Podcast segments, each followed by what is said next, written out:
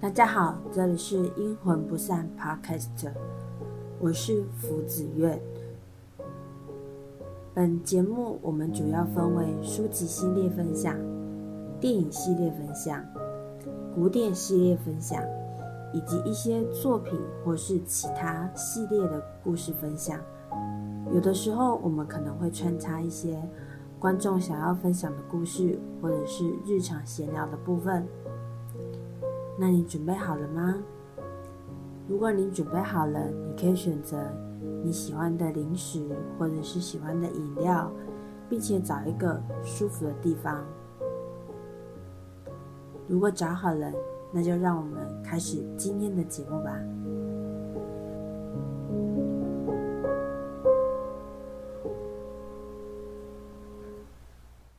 嗨，各位听众，我是福子苑。今天我们一样是做书籍介绍系列。那在书籍介绍系列之前，我有一点要先说明，为了预防暴雷剧情，所以我今天不会太琢磨里面的内容。那这一点还请各位听众多多见谅。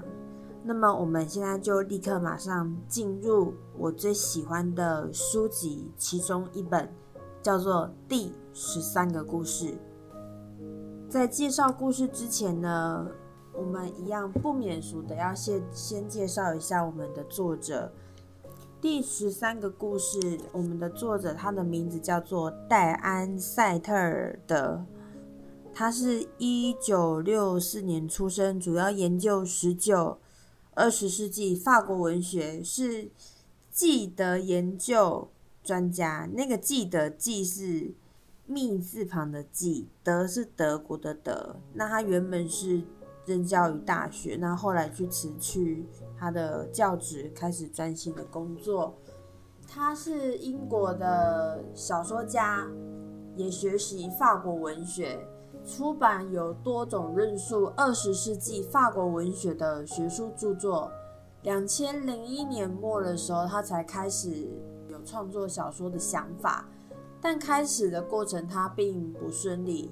他自己说，小说的主角玛格丽特总是躲着自己，让他无法把握其性格。经历了大约一年以后，伴随着深呼吸，我重新坐下写作，感到这些人物有很多话要对我说。这个是。戴安他自己一个在阐述他在创作这本第十三个故事的时候，他所说的话。十八个月之后，他完成了自己的这个第一本书《第十三个故事》。两千零五年不久后，在英美两国出版，并且成为了《纽约时报》排名第一的畅销书。这样子的创举非常厉害。他的才出第一本而已。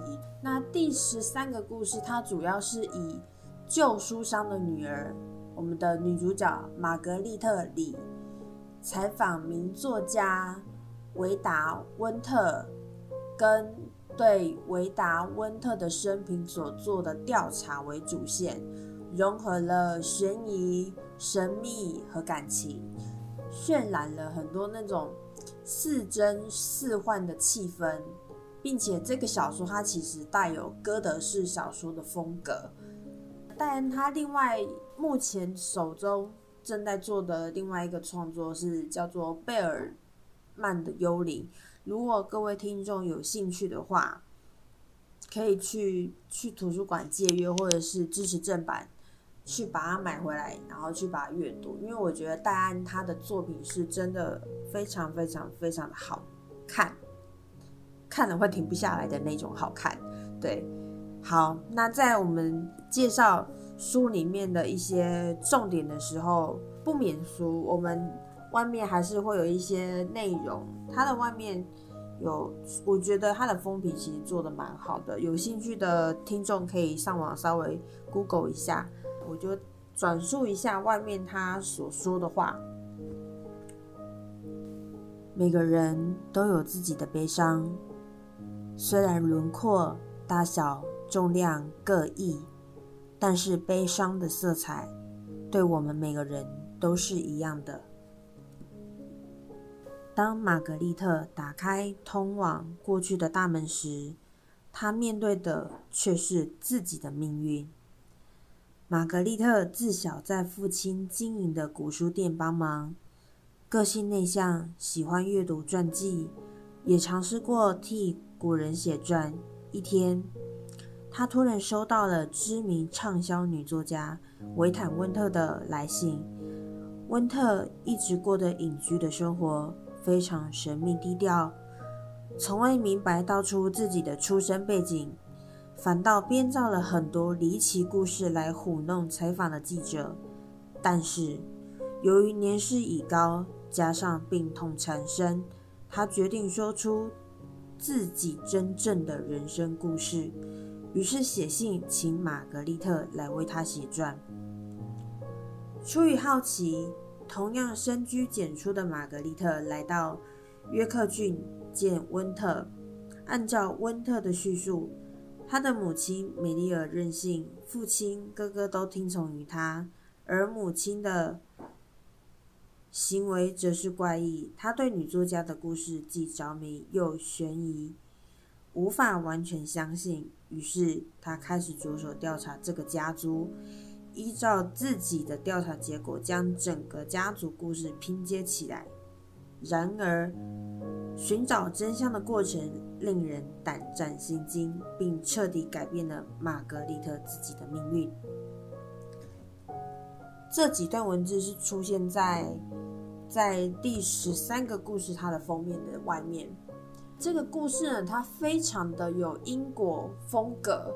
就像《简爱》那样子的风格，之前我们看到的英国风格都会带有一股灰蒙蒙，譬如《哈利波特》，《哈利波特》它也有这样子的特色，比如说灰蒙蒙一片啊，让你有点看不清你的前方它到底是怎样的景色。另外也会带着诅咒，或者是让人有一种。很厚重的感觉，或者是里面可能会出现某某贵族啦，某某贵族。像我们一般知道的，英国它是一个立宪国家，所以你英国文学它有一个很经典，就是它会很常出现贵族，或者是很常会让人家觉得一种厚重感，或者是比如说像福尔摩斯。你也会感觉到它会有一股灰蒙蒙、神秘、诡异的感觉，这都是英国风格的小说很容易出现的一些情节。然后我们看这本书的封面的时候，如果各位听众有 Google 的话，你会发现它的封面里面。它的注上面的有好几本书，它的上面的所有的书其实都是温特女士的著作，但是她特别在中间却留了一个空隙。我们我那时候在看的时候，其实我是在猜测说，这也是封面设计的一部分，在暗示第十三个故事。虽然数一数，看一二三四五六七八，他并没有把所有的。故事，因为照理来说，第十三个故事，也就是说前面会有十二个故事，并没有把十二本书全部都列出来。但是这个空隙让人非常的在意，所以我们自己是感觉到说，他应该是在暗示第十三个故事。温特女士呢，她要向玛利亚阐述她的，应该不是叫玛利亚，因为这个是音译的问题，玛格丽特。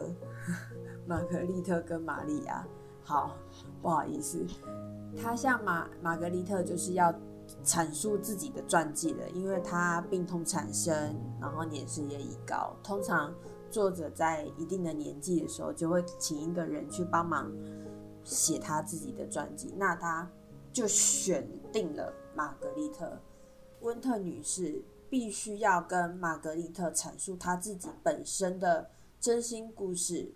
于是呢，温特女士就跟玛格丽特产生了交集。我们刚刚提到说，英国的风格文风格的小说都会产生一些迷雾类的东西。究竟第十三个故事里面的迷雾到底有什么东西？然后我们也很好奇，为什么温特女士会请一个家里是开古董商的玛格丽特来撰写她的故事，避雷避开雷，所以这些我们还是要等听众，如果你有兴趣，就是等到大家自己慢慢去品尝。不过说真的，这是一本就是能同时知道两个陌生人他们交织出书中所有人的人生的一本好书。我觉得这因为这这本书其实我看了非常多次，那我每次看的时候，我每次还是被它吸引，而且是那种一口气，其实我就会把它把它看完，所以。我觉得这本是非常值得看的好书，也是值得去看看我们书中每一个人的人生。那书中他也有呃讲述了一段文字，我在这边一样转述给大家听。每个孩子都对都会替自己的诞生编织一套神话，不管哪里都一样。你想要认识某个人吗？想洞悉他的精神、心智？灵魂，那只要叫他告诉你关于他出生时候的事情就好了。你所听到的不是真相，而是故事。故事才是最生动的事情。取自于《蜕变与心死的故事》，维坦·温特著。这一段文字是温特小姐她自己著作里面的一个文句的摘要。我在看这一段文字的时候，其实我比较，我觉得他写的也是没有错。当你想要了解一个人的时候，你常常会听他讲很多很多的故事，然后再从他很多很多的故事里面去了解到这个人的价值观，这个人的一些心理的想法，跟这个人的灵魂到底长什么样子。我觉得这句话。非常的能够代表我们平常在跟人接触的时候做的一些事情。那这本书呢，它有一个很很有趣的地方。我们都知道，所有的故事，或是所有的书，所有的散文也好，或是杂志也好，他们都会下所谓的章节。那第十三个故事，它的章节呢，断的地方非常的巧妙。比如说，他可能会名字叫做开场，好，他的名字会叫做开场。开场完之后呢，他又会断在一个奇怪的名字，然后叫做我这边翻一下，叫做拆除过去。对，然后或者是说呢，他会又断在一个。叫做雪，这是一个蛮有趣的状况，很巧妙。你不会觉得说它很断的很惊险或是很诡异，但却会让人更想继续看下去。故事中间也穿插了女主角的过去，就像我们如同前面讲的，玛格丽特跟温特女士。因为为了传记这件事情，他们两个人的人生交织出了很多很多的事情。那内容这本书的内容一刻都不会无聊。不过读这本书的时候需要专心一些，毕竟它还带有一些推理的悬疑，所以还是需要一点专注力，但并不影响这本书的吸引力。好。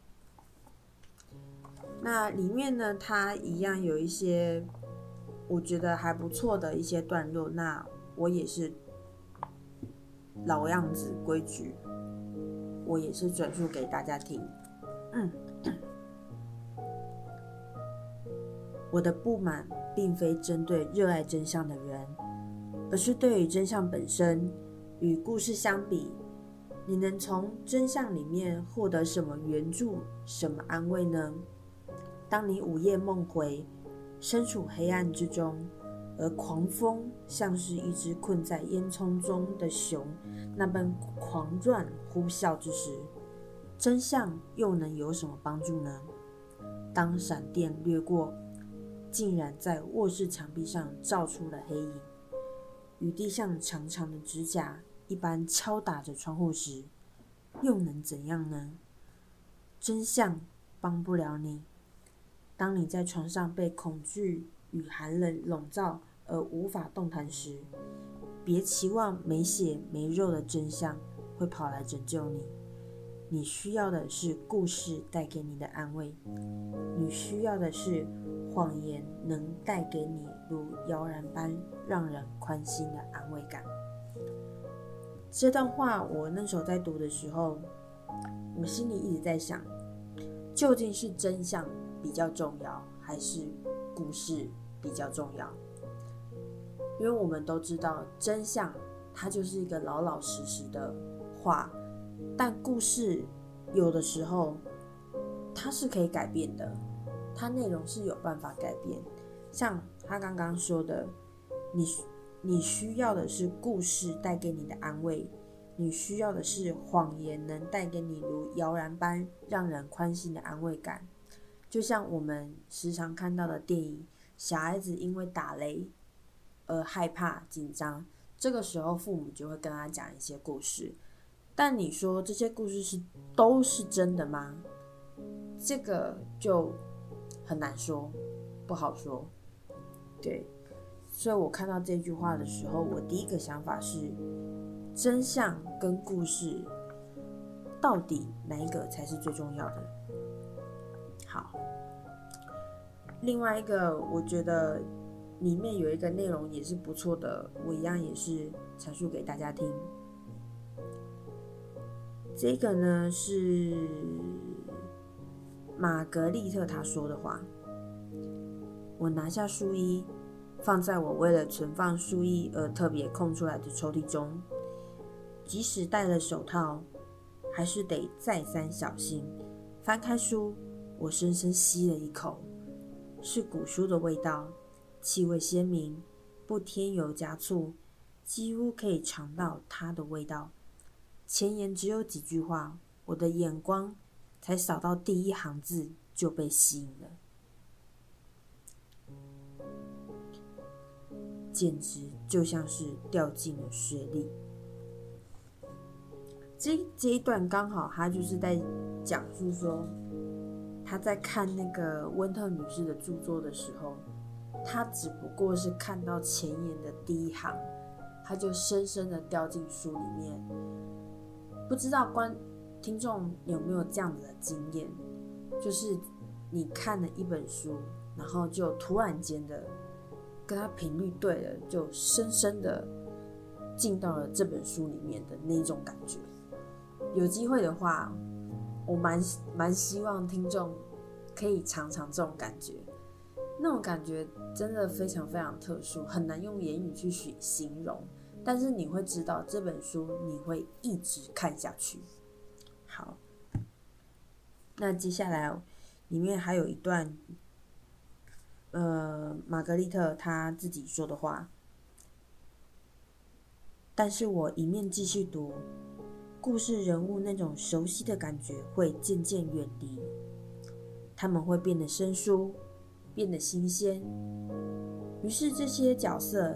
再也不是儿童图书书里的彩色冷人形了，他们再也不是僵硬的把故事情节重新演出一遍。相反的，这些角色变成了活生生的人。这句话蛮有趣的，它的意最简单的意思其实就是说，他看了这本书。并不是真的叫做看了这本书，而是看到了书里面的人他们的人生。这个以写书的人来说，其实是非常非常厉害的一件事情，因为他明明是你创作出来的角色，结果他却突然间活过来了，这是非常厉害的一个一个手法。我觉得我很佩服。温特女士的的的写书的写书的能力，这真的是非常非常的厉害。所以这本书我真的看了非常的多次，我觉得真的是太棒了。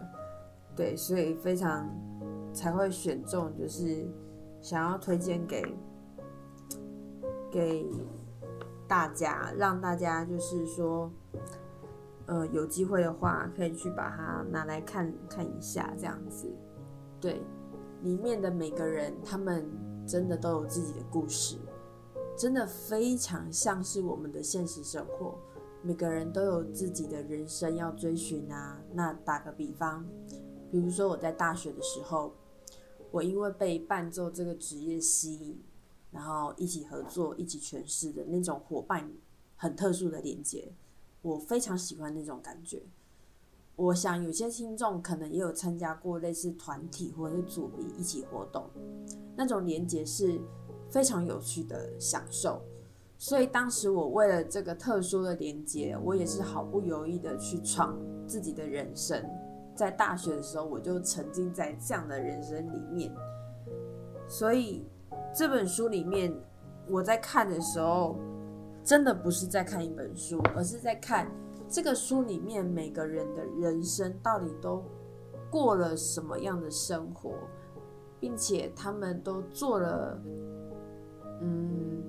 做了怎样的故事，做了怎样的想法，做了怎样的抉择？我觉得这是一个非常有趣的经验，所以还是一样，我真的非常 推荐大家去看这本书。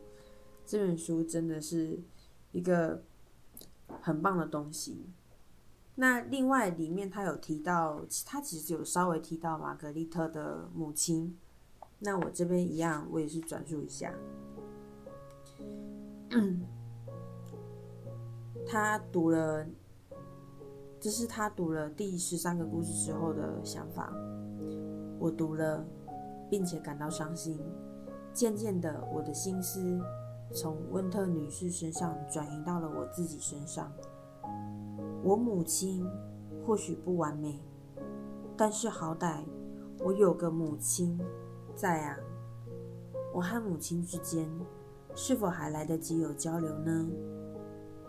那是另一段故事了。不不晓得大家有没有发现，它里面一直强调的故事、故事、故事、故事、故事。这个想法让我想起，就是人生其实真的也是每个人自己的一个故事，自己的一个传记。那像玛格丽特，她提到了她的母亲，虽然她跟她的母亲之间不完美，但是她也有一个懂她的父亲，就是那个卖旧书古董上的父亲。我觉得这个就是属于他的故事。那我也有属于我的故事，就比方说，我刚刚说我大学时期闯在闯那个梦想的时候的那个。